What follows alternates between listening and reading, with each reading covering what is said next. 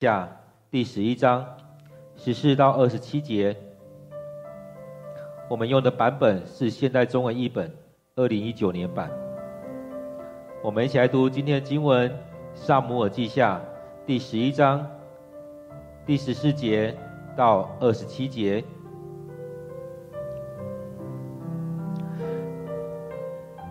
第二天早上，上大卫写了一封信给约押，吩咐乌利亚带去。信上说。把乌利亚调到战事最猛烈的前线，然后你们撤退，让他战死。因此，当约押攻城的时候，他派乌利亚到敌军防御最强的地方去。敌军从城里出来突击约押的部队，大卫的军官有些战死，赫人乌利亚也阵亡了。事后。约押把战事的经过呈报大卫。约押指示使者说：“在你向王报告这次战役的经过后，他可能发怒，责问说：‘你们为什么那样靠近敌方的城墙作战？难道你们不知道敌人会从城墙上射箭吗？你们忘了基甸的儿子亚比米勒是怎么死的吗？他是在……’提贝斯被一个女人从城墙上推下来的一块磨石压死的。为什么你们那么靠近城墙作战呢？如果王问这些话，你就告诉他，王的军官乌利亚也死了。使者到大卫王那里，照着约押指示他的话，向王报告。说：敌军比我们强大，他们从城里冲出来，在城郊跟我们打。我们把敌军赶回城门口，他们就从城墙上对准我们射箭。陛下的一些军官中箭死亡，赫人乌利亚也死了。大卫对使者说：“你回去鼓励约押，叫他不要难过。”因为战场上谁死谁活是不可预料的，鼓励他要集中力量攻城，把他倾覆了。乌利亚的妻子拔示巴听到丈夫阵亡的消息，就为他举哀。居上的日期过后，大卫把拔示巴接近宫里，成为王的妻子。给王生了一个儿子，但是上主对大卫所做这件事十分不悦。今天我们读的经文在撒母耳记下第十一章十四到二十七节，让我们再用一些时间来读今天的经文，来领受今天的经文。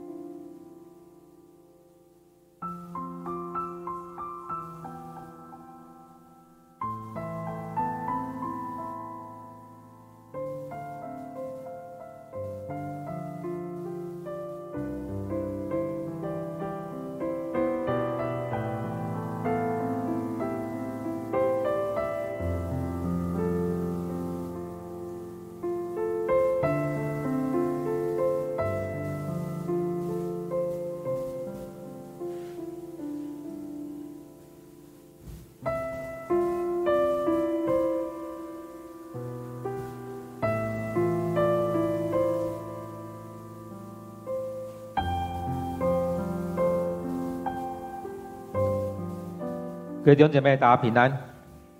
在今天经文是接续在昨天，我们看到昨天所记载的是大卫犯了错，大卫也可以说是犯了奸淫。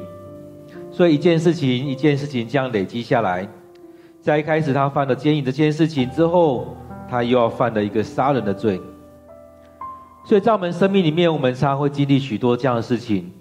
当我们不愿意认罪，不愿意去面对我们自己所犯的错，我们会用许多的东西去包裹它，让我们所面对那件事情越来越严重。就像我们的伤一样，我们所受的伤，我们不愿意去处理的时候，你会发现里面一直在长脓，越来越严重，到后来可能变成蜂窝性组织炎，可能脚要锯掉。所以在我们生命里面，我们势必是需要去面对。去面对我们所犯的罪，所以后面才会有上帝派先知来直接指着大卫说：“这个就是你。”所以在我们面对许多事情的时候，我们是需要有勇气的。这种勇气我们不常会有。然而，当我们犯错的时候，我们需要勇气去面对这一些。无论在哪个地方都一样，在家里、在教会、在许多情境里面。都需要有勇气来面对这许多的事情。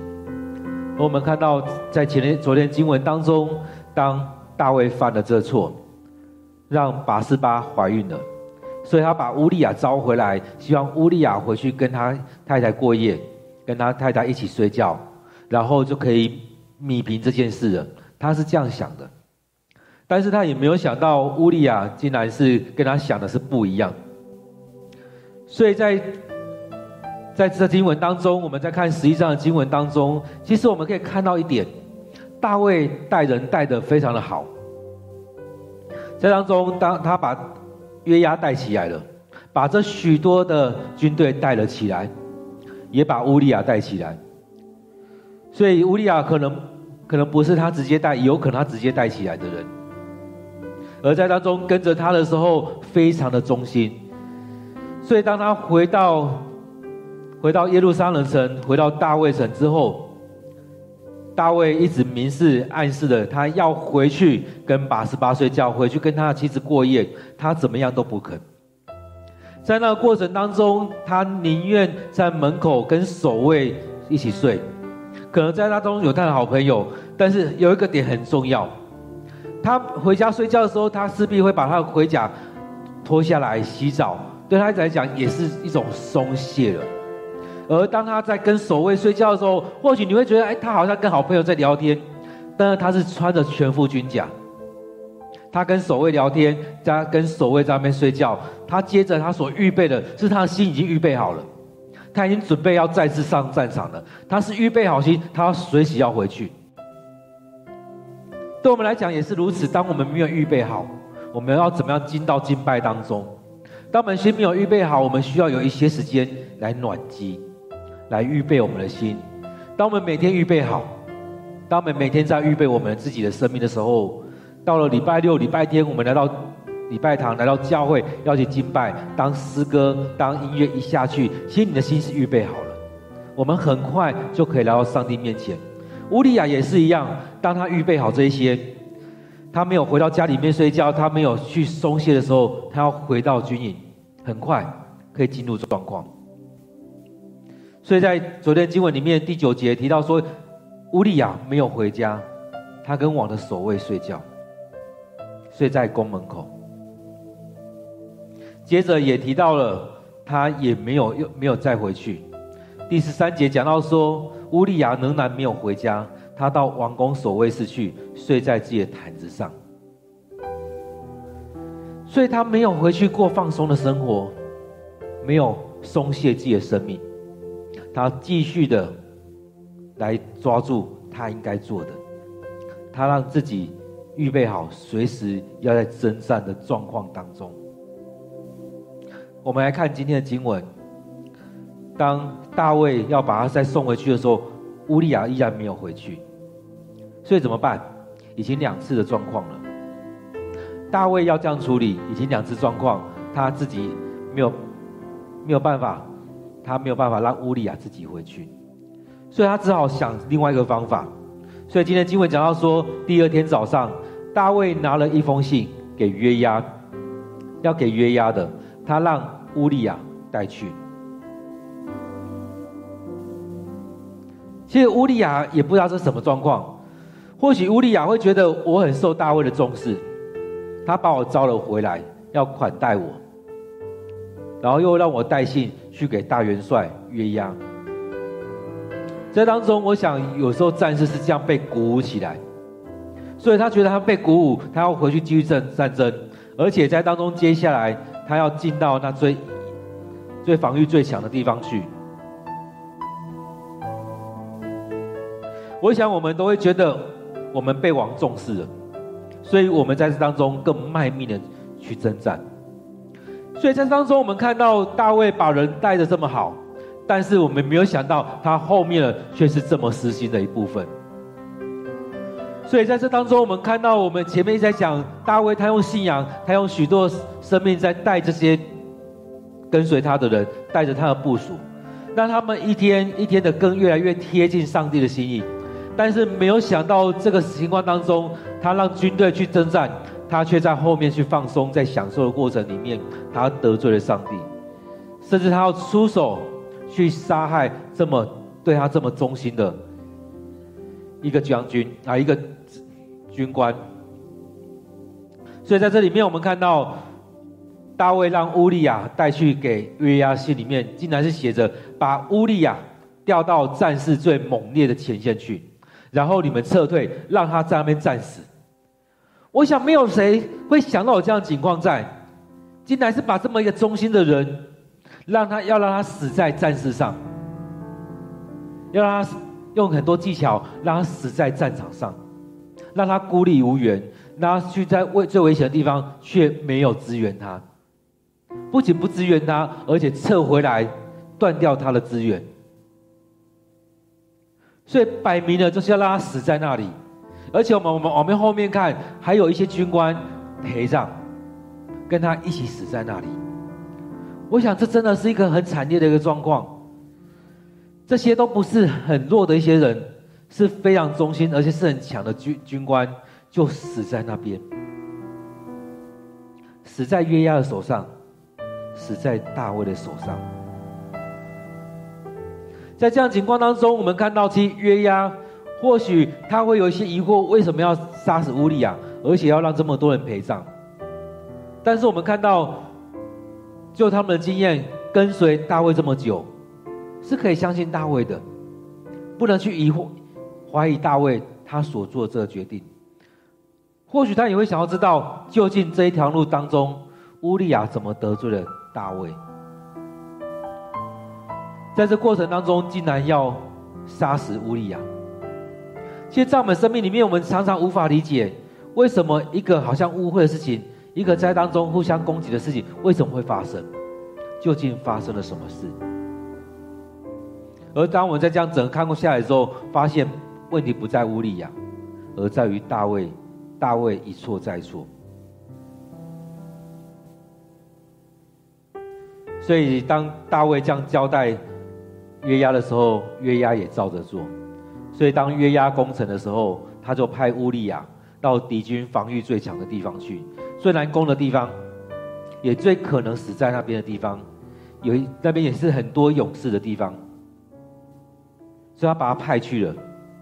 我们看约押非常的顺服，所以这这当中我们看到从乌利亚，从约押可以看出来，大卫带出这强而有力的勇士就是如此。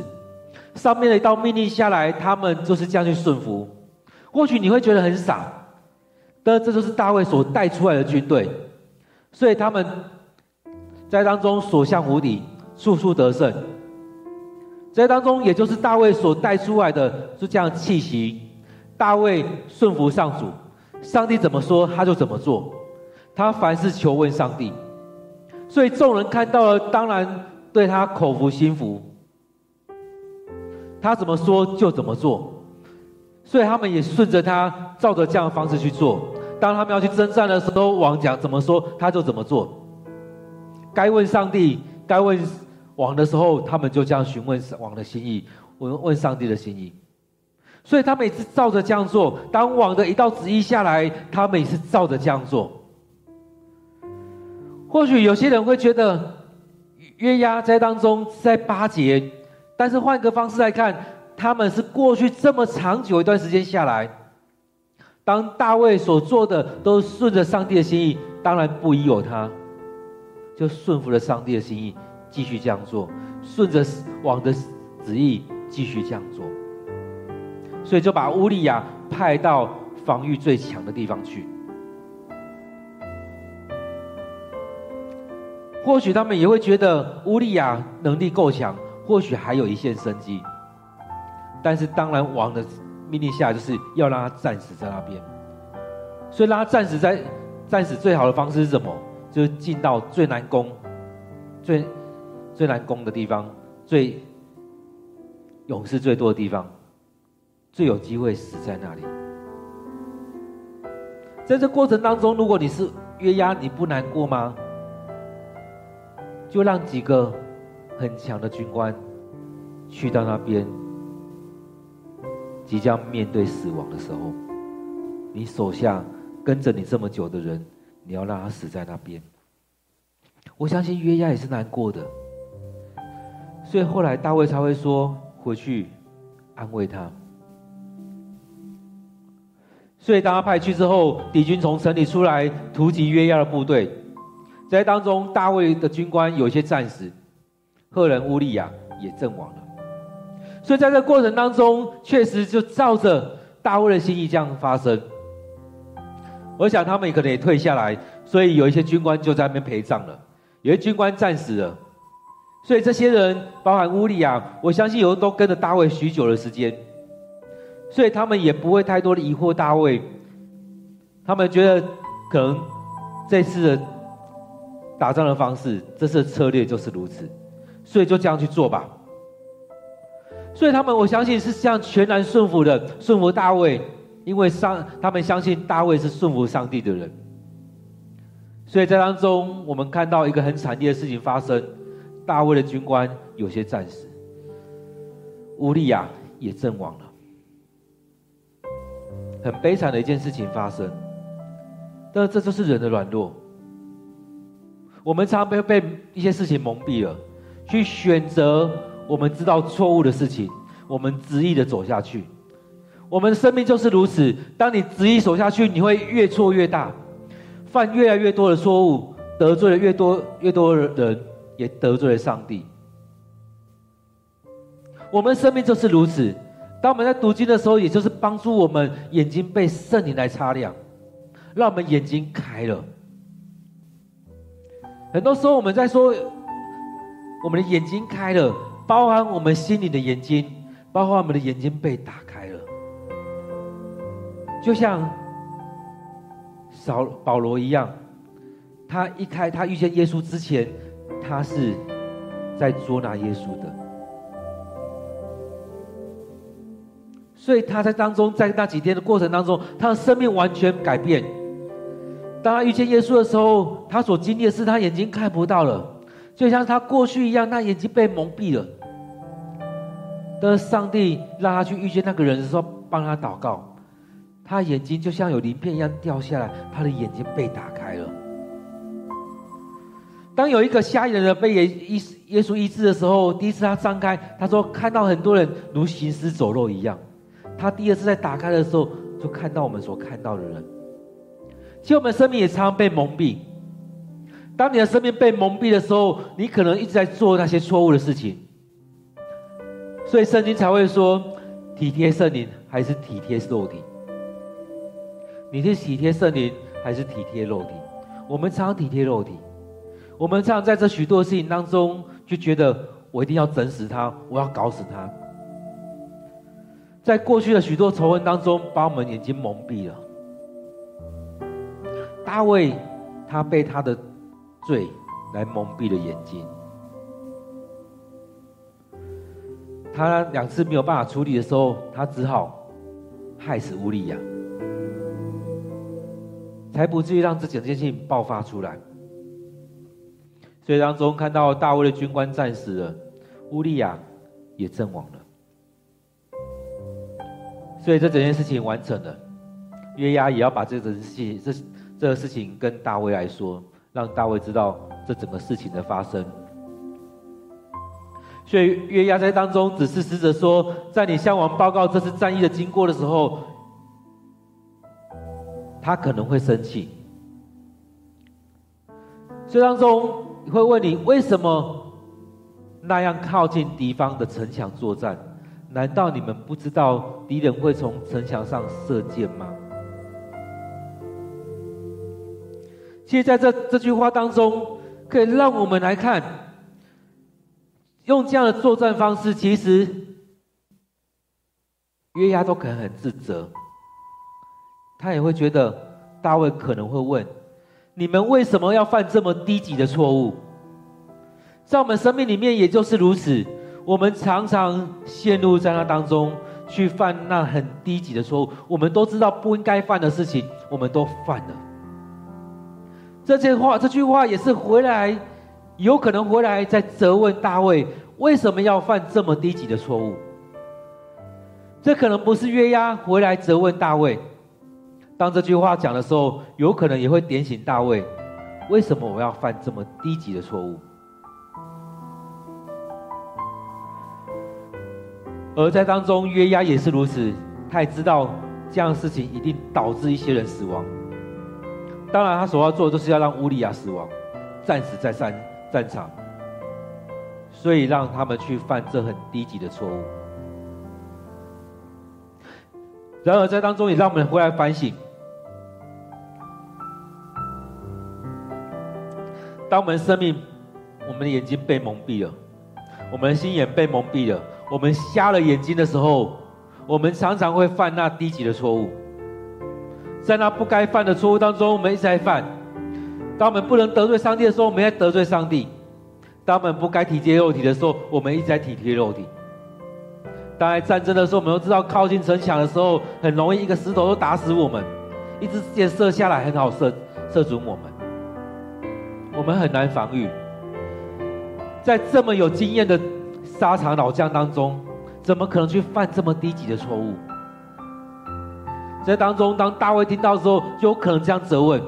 所以。约押先先发制人，他先跟那个人说：“当你去跟大卫讲的时候，他可能会这样责问你：为什么要那么靠近敌方的城墙去作战？难道你们不知道敌人会从城墙上射箭吗？你们难道不知道吗？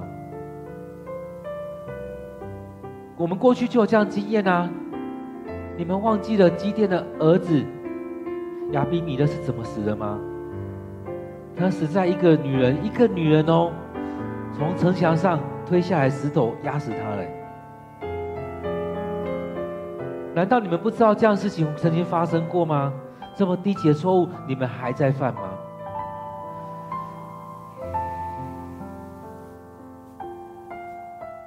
约押也知道可能会问这样问题，他就跟他说：“你只要跟跟他讲，再讲一件事情就好了。”王的军官乌利亚也死了，在这整个状况当中，王可能最关心这件事情：乌利亚死了没？你只要跟他说，王的军官乌利亚也死了，什么事情都摆平了，因为我们完成了王的使命。王所交付的也就只有这一个，让乌利亚战死在沙场。所以在这过程当中，约押跟着大卫这么久，他也知道大卫在想什么，而在当中，他也很明确的下了这道指令，指令让乌利亚战死在那边。所以他也知道，当王问了这么多，责问这么多，甚至要下手去惩罚你的时候，只要回答他这句话，王的军官乌利亚也死了。所以，我们看那个使者去到大卫那边的时候，就照着乌约押指示他的话去向王报告了。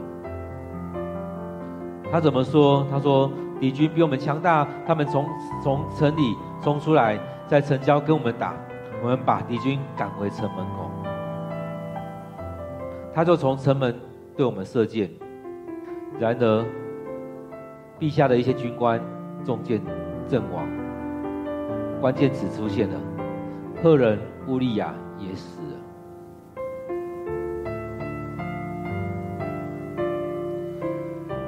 其实，在这整个过程当中，大卫其实他也听不下什么东西，他只想听到一句话：赫人乌利亚也死了。当我们进到那种境况的时候，我们常常也被蒙蔽了。所有的东西我们可能都听不下来，我们只筛选的只只筛选出一个我们想听的东西而已。其实很多东西都很重要，但是你只选了一个对你重要的东西。在当中，在这场战争里面，其实以色列人的军队还是很厉害的。他说到说，敌军比我们强大，我们从城里，他们从城里冲出来，我们打之后，我们把他赶回城里，我们把他赶回去了。然而，他对我们射箭之后，我们死了一些军官。其实，死了这些军官，其实需要难过的。因为我们有很多战将死了，但大卫只听到这最后一句话：“赫人乌利亚也死了。”我们可以想想想象那个场景吗？应该是很难过的。但是在那当中，我可以想象，大卫是松了一口气。赫人乌利亚也死了。所以在这种情况当中。或许这个死者也会发现，哎，这情况不太对哦，怎么会是这样的事情发生？当我们在很多事情当中，我们可能也会有这样的表现，或这样的感觉，这个王，我们这个王，怎么会是这样的反应？而在当中，我们看到大卫后来也收回来。他松了一口气之后，他也马上松回来，收回来。他说：“你回去鼓励约押，叫他不要难过，因为战场上谁死谁活不可预料。鼓励他要集中力量攻城，把他倾覆了。”所以他听到那一些东西的时候，他又把他慢慢的拉回来。他觉得：“哎，我的事情完成了。”接着，很重要的是。原本在做的事情，继续战争，把它攻下来，把它倾覆掉了，鼓励他们去把它鼓励起来。所以回去鼓励约利亚啊，我回去鼓励约押，你做得很好。接下来继续的努力去做，接下来努力的在当中继续把它攻下来。所以在这里面，我们看到了大卫这时候某个层面他回复一点。无法说他完全回复，但他回复了一点理智。他知道他不能让这些人看到我松了一口气。好像乌利亚死了，是他的重点，确实是他的重点。但这这这这至关紧要的一件事情解决之后，接下来就是要打赢这场战争。所以他说回去跟他讲，集中力量把他倾覆了。而乌利亚妻子拔示巴听到丈夫死亡的事情的时候，也为他举哀，难过了一段时间。接着我们看到，在这当中，手上的日子过去之后，大卫竟然就把八十八接到宫里面来，让她成为王的妻子。在十一章的过程里面，这当中十一章里面经文里面。有没有觉得很无法理喻的一些事情，无法理解事情，但是就这样发生了。当大卫把八十八带带进宫，成为他的妻子之后，这她怀孕的这个孩子出生了。但这边很重要，后面这一句，上主对大卫所做这件事十分不悦。上帝对大卫所做这件事情。包含他把拔示巴带回来跟他睡觉，然后几次要米平这件事情，最后杀死了乌利亚，他还把拔示巴带进宫来成为他的太太。这整件事情实际上里面所记载，这整件事情，上帝非常的不开心，非常的生气。所以才有后续第十二章的记载。上帝对这件事情非常的生气，对大卫非常的生气，所以这里在在讲大卫这整件事情是错误的，他抢了别人的妻子，跟别人的妻子睡觉，然后又用尽所有心思要弥平这整件事情，然后最后害死了乌利亚，所以这整件事情看下来有很多的段落，第一个他跟别人太太睡觉，第二个。要米平这整件事情，所以用了很多方式要让乌利亚来承担，但是他没有想到乌利亚这么忠心。第三个，他用尽心思要害死乌利亚；第四个，他假他人之手，让他的大将约押来成为他的共犯；第五个，他也害死许多忠心的军官；第六个。他也又把拔示巴接下来接进宫里面来，成为他的太太。这整个过程当中，看到他抢了别人太太，又杀死了他老公。所以这整个过过程，当我们在看摩西五经的时候，会发现这个就是在摩西五经里面有讲到的，在立位记、在民数记里面有记载的，大卫已经得罪了上帝了。他让自己得罪了上帝，也玷污了自己，玷污了拔示巴，玷污了乌利亚。当我们在看立位记、在看民数记的时候，有许多这样的记载。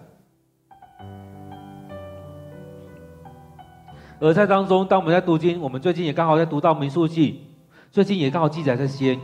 当我们在看的时候，又回来再看这当中，发现大卫不就是犯了这些吗？他玷污了自己，玷污了拔示巴，玷污了乌利亚，得罪了上帝。所以当中，我们看到上帝对大卫所做这一连串的事情，非常的不高兴，非常的不高兴。回到我们现在情况，我们现在社会何尝不是如此？我们看我们的 YouTube、脸书。社会新闻，甚至在一些教会里面，也发生这些事情啊。两对夫妻都结婚了，但他们各自在那当中有些不洁净的事情在发生，外遇的、小三的，非常的多。现在的很多剧，不管台剧、中剧、韩剧、日剧、美剧，也很多这样的情况在发生啊。很多时候，我们会把这世上发生很多事情，就觉得啊，圣经里面讲的都落伍了，都过去了。我们现在的世界已经跟那时候的世界不一样了。但是，当我们回来读圣经的时候，你会发现，现在的事情是无可不可理喻的。虽然我们都可以理解，我们都觉得，这习以为常了。但是回到圣经里面会发现，虽然大卫有这么多妻子，上帝喜悦吗？或许那时候的人的太太非常的多，即使当王，太太很多，但是依然犯了这样错误。其实很多时候我们在探讨过去的时候，都会发现这件事情这样对吗？然后再回去往回推，上帝透过摩西所颁布这些命令，会知道上帝的心意是什么。所以这也是为什么我们要一起读圣经。当我们一直读、一直读的时候。上帝会不断的、不断的对我们说话。当上帝不断、不断的对我们说话的时候，你才会知道，哇，原来这就是上帝的心意。原来我们现在所听的这些是错误的。很多时候，我们都会被世上的一些事情来蒙蔽了。很多时候，我们都会觉得，哎，好像这个是对的，甚至许多似是而非的事情，我们都觉得，哎，就是如此。但是回到经文里面来看。你会发现，这不合上帝的心意。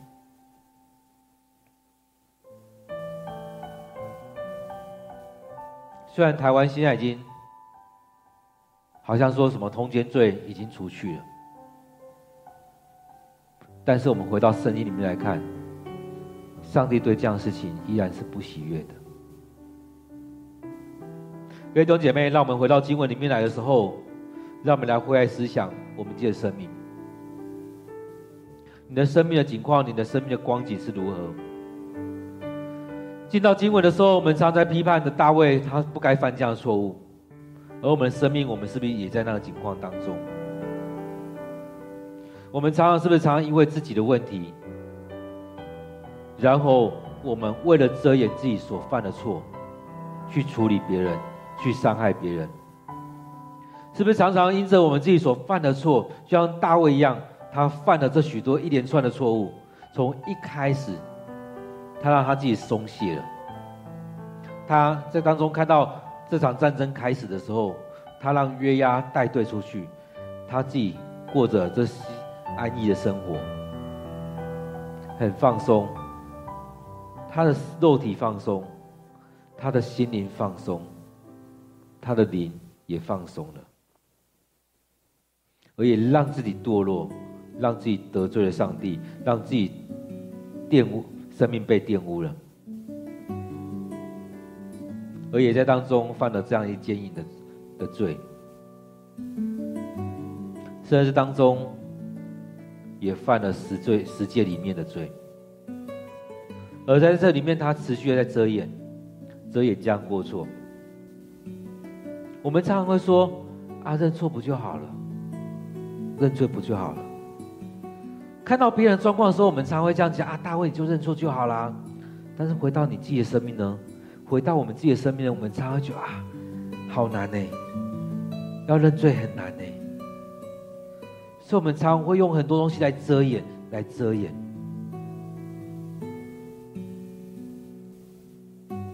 有没有会觉得一个王要向人家道歉非常的难？回来看一个牧师。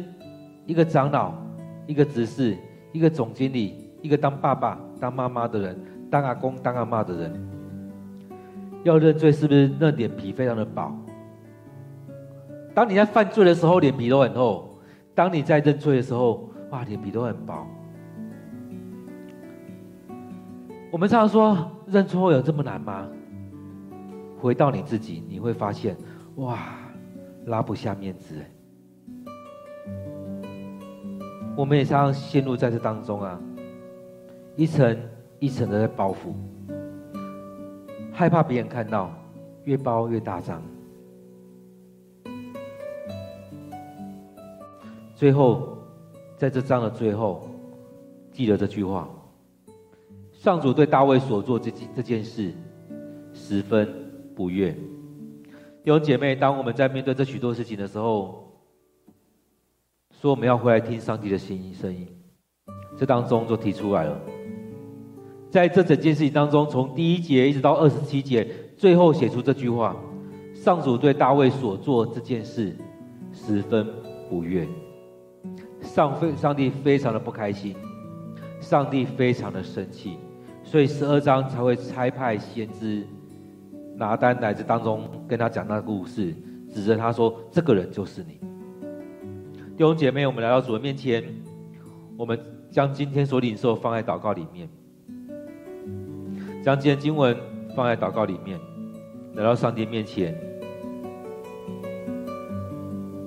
回应上帝，将我们今天所领受放在祷告里面，成我们生命的粮食，成我们生命的帮助。我们一起来祷告。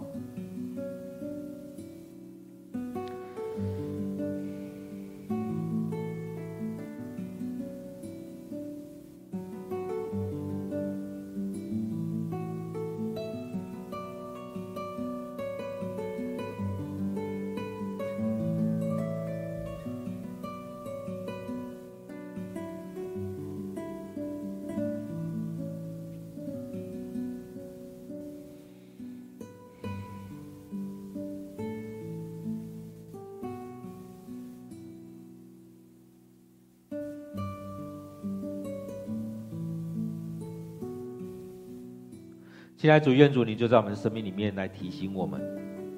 许多时候我们都会犯错，都会犯罪，得罪了你，得罪了许多人。现在主，愿主你就帮助我们，提醒我们。说啊，真的是很多时候我们在无意间当中就松散了，我们在无意间当中就离开了你。我们在许多时候，我们就已经离开了。主啊，帮助我们，带领我们，让我们在这许多的情况当中，我们能够时时的警醒自己。愿主你的圣灵提醒着我们，让我们不要松懈，让我们时时的警醒。在许多时候，我们真的在许多事情当中，我们会得罪你。我们得罪了人，也得罪了你。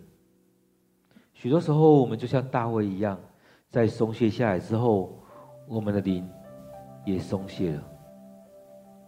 我们也陷入在那当中，我们也陷入在那情况当中，我们也做了一些事情，得罪了上帝，得罪了人。也愿主你让我们有这样机会来认罪。很多时候，我们真的脸皮觉得我们脸皮很薄，我们不知道该怎么做，我们不愿意来到你面前来认罪。愿主你赦免我们，愿主你带领我们，让我们愿意来到你面前，真实的将自己摆上。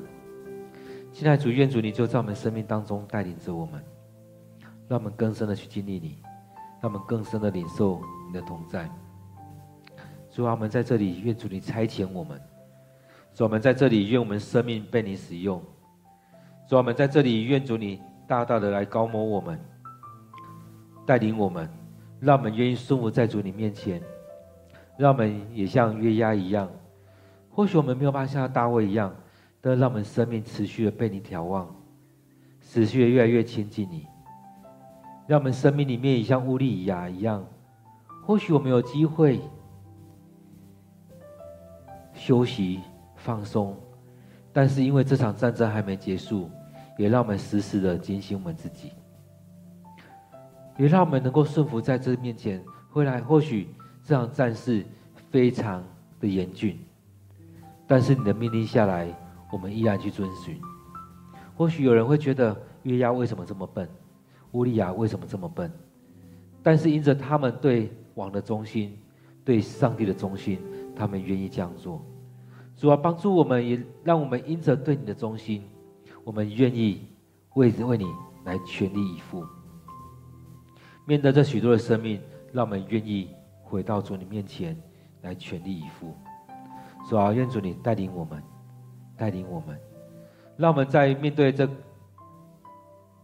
这国度的事情，面对这教会的事情，让我们更加清楚知道上主你的心意是什么。或许有些人会觉得约押为什么这么笨？照着大卫的话来做。许多时候我们也是如此，我们没有来回到你面前来寻求你的心意。很多时候我们也会觉得王所说的就是对的了，先知所说的。就完全是上帝的心意，我们也没有查验。主要帮助我们，真的透过每天的祷告、每天的读经、每天的灵修，让我们回到主你面前来经历这些。愿主你就透过这样对我们说话，也让我们每每次在这当中一起来查验。不论是牧师所说的、长老所说的、执事所说的、许多同工所说的，我们都回到主你面前，一起来到你面前。来领受主你对我们所说的，让我们同心合一的在主你的面前。很多时候我们真的不明白，会觉得这样也对，那样也对，但是真的照着主你的心意来走这条路。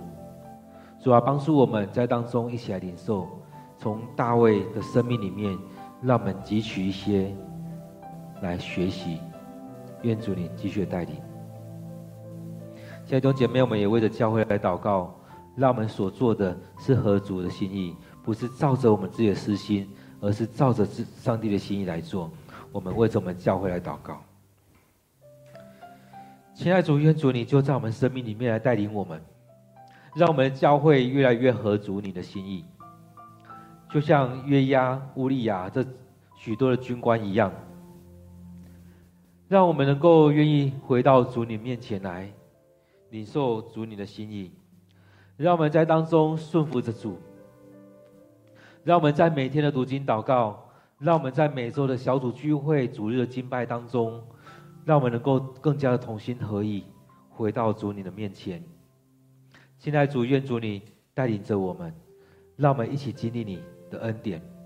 亲爱的主，你就在我们生命当中来带领我们。主啊，主啊，我们更愿意将自己来摆上。所以我们知道，这许多人在跟随大卫的时候，他们生命还没有被建造起来，他们都是表面的生生命。但是在这过了许多年的日子之后，他们的生命也持续的被你建造起来。亲爱主，愿主你继续的带领我们，让我们愿意将自己的生命来摆上，也学习大卫，学习撒母耳。学习了这许多人，或许我们也学习着乌利亚，学习了约押，他们跟随着前面的人来做，这一步一步的跟着走，生命一步一步的被建造、被眺望，而我们生命也持续的更加的愿意降服在主你面前，顺服上帝你的带领。亲爱的主，我们愿意将自己摆上。愿主你带领着我们，愿主你祝福在我们当中，让我们将自己交在主你的手中。恳求主，你就在我们生命里面来掌权。愿我们教会越来越顺服你，越来越得着主你的喜悦。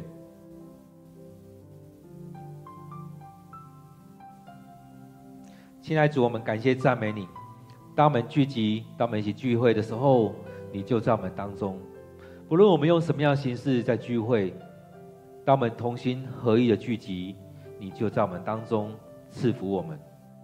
亲爱主，愿主你就掌管我们的心，带领着我们，让我们将自己摆上，成为活祭。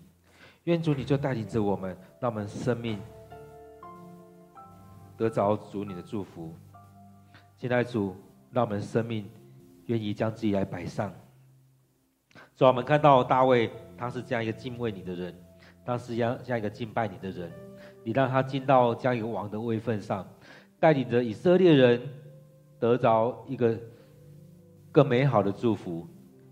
但是我们看到这样一个敬拜的人，这样一个敬畏上帝的人，他让自己过在这安逸的生活，让自己的生命松懈放松之后，也。做了一些事情，得罪了上帝，让上帝你非常的生气。说啊，让我们生命里面，或许我们也有这样的经历，也让我们回到主你面前来，来认罪，来求主你来赦免我们。愿主你就在我们当中，你的圣灵持续的与我们同在。现在主，我们要将今天的聚会交托仰望在主你手中。愿主你继续的带领，愿主你赐福我们。愿主你帮助我们。主要将今天所有参与的弟兄姐妹，不论在现场或在线上的弟兄姐妹，都仰望交托在主你手中。愿主你悦纳我们所献上的，愿主你赐福在我们当中。将今天的聚会恭敬的摆上，将今天的领受陈列在主你面前。感谢主你的恩典。主，我们要将今天。这些都交在主你的手中，感谢赞美你。我们将祷告祈求，都奉靠主耶稣的名，阿门。各位弟兄姐妹，我们感谢主，让我们能够来到他的面前来敬拜他，来领取他的祝福。愿我们每天都有一段时间给上帝空间，给上帝时间，让我们来到上帝面前来领受上帝的心意。愿上帝祝福你，也愿上帝。时时与我们同在，让圣灵随时提醒我们。